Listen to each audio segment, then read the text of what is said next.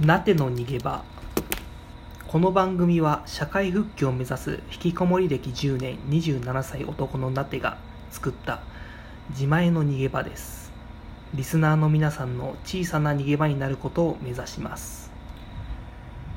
というわけで始まりました第1回なての逃げ場。えー、冒頭でもお知らせした通り僕は、えー、引きこもり歴10年27歳男の男です。うん。まあ引きこもりになった経緯とかはまあたくさん話すことはあるんですけどまあ今日は第1回ということでそういう話はとりあえず置いといてえー、何か一つテーマを決めて話そうと思います。テーマといってもうーん簡単なテーマ。まああまり喋る力そんなにまだないですからうーんちょっと誰でも話せるようなことを話してなんかこう皆さんが辛い時逃げ出したい時にふっと逃げ込めるような逃げ場を目指していきたいと思います。というわけで今日話す言葉どれにしようか。まあいくつかトークテーマ本当に簡単なトークテーマを決めてるんですけど。そうですね。では最近あった楽しいこと。最近あった楽しかったことを話したいと思います。えー、つい昨日の話ですね。えー、っと、まあ、僕は自立支援を受けながら、えー、社会復帰を目指しているんですけど、その自立支援で関わった、えー、っと、あるご家族、知り合ったあるご家族の皆さんと映画を見に行きました。えっと、映画というのは、今上映されているドラえもんの映画でして、えー、そのまあ、えーと、そのご家族、えーと、小さなお子さんがいるので、えー、そういう映画をチョイスして、えーと、見に行ったんですね。えーと、そのご家族がとても変わっている、まあ、インターナショナルなご家族なので、えー、と僕は、えー、とそのご家族の保護者、まあ、親御さんが、子供を直接見るっていうことではなく、まあ僕ある意味、ベビーシッターとして、うん、ベビーシッターって言ったら大げさですかね。その、まあお母さんの代わりに、その子供たちと映画館に入って映画を見たんですけども、まあ、言ってもまあ子供向けのアニメだと思って、じゃないですか、ドラえもん。あまあ、日本のアニメですから、そういうところ、まあ、にすごい人材とお金が使われてるってことも当然あると思うんですけど、まあちょっと、そんなにこう、楽しむつもりもなく見たんですけど、これが結構、じんとくる。大人だからこそ、まあ大人、大人って言っていいのかな、自分のこと。大人だからじんとくるっていうところがありましてですね。こうネタバレになってしまうので気をつけてほしいんですけどもまあドラえもんののび太のび太が恐竜の卵を見つけてでタイムフロー式で戻した恐竜の卵をから生まれた双子の恐竜。名前ちょっと忘れちゃったんですけど、まあ、その片っぽがすごいこう落ちこぼれというかなかなかこうみんなが他の恐竜ができる同種の恐竜ができることがうまくできないっていう恐竜だったんですけどその恐竜を、まあ、まさにこう何事いろんなことができないのび太が親代わりになってその恐竜を半ば、まあ、子育てしていくみたいなとこ話でした。すごいこう感動したのはうん。こ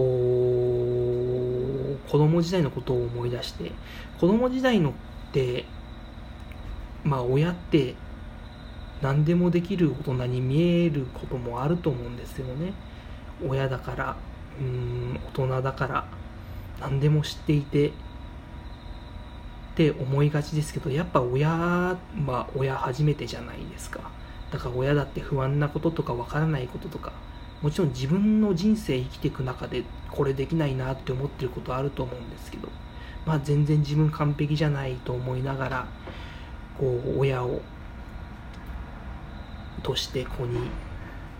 子を育てていく。そういうのをのび太が体験すのび太を通して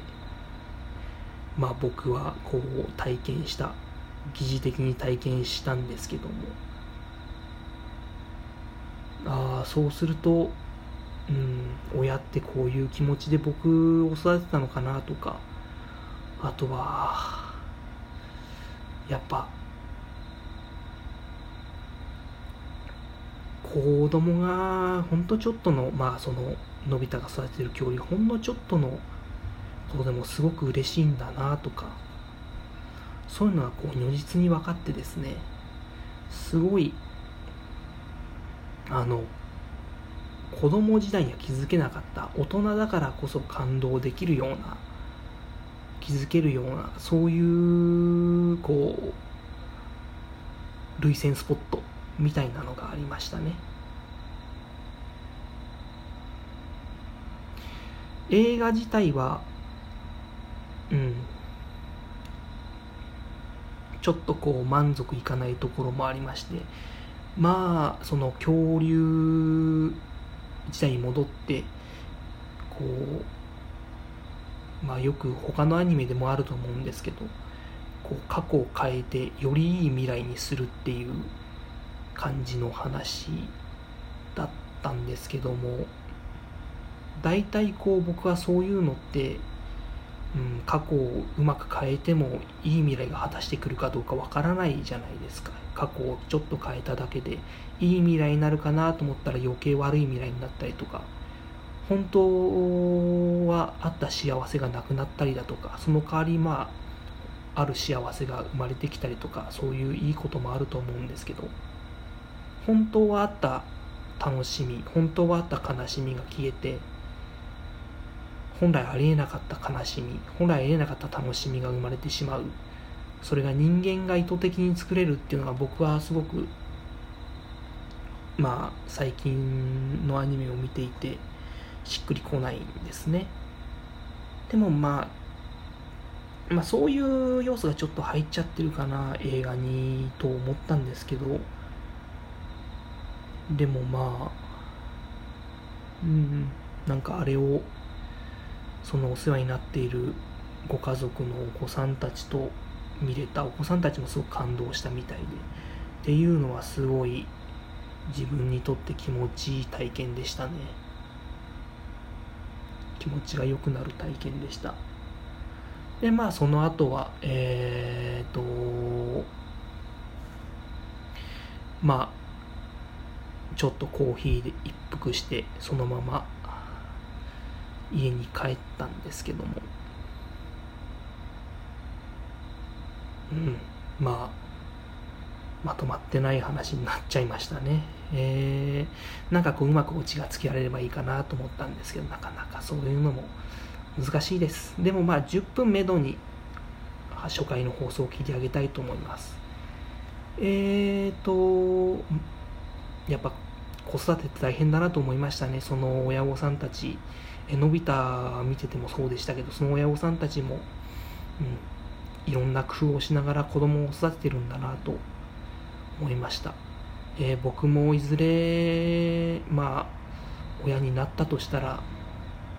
うん、子供と一緒にこう悪戦苦闘する親になれたらいいなと思います。まあ何より子供を愛したいですね。お聞きくださいましてありがとうございました。なての逃げ場でした。ありがとうございます。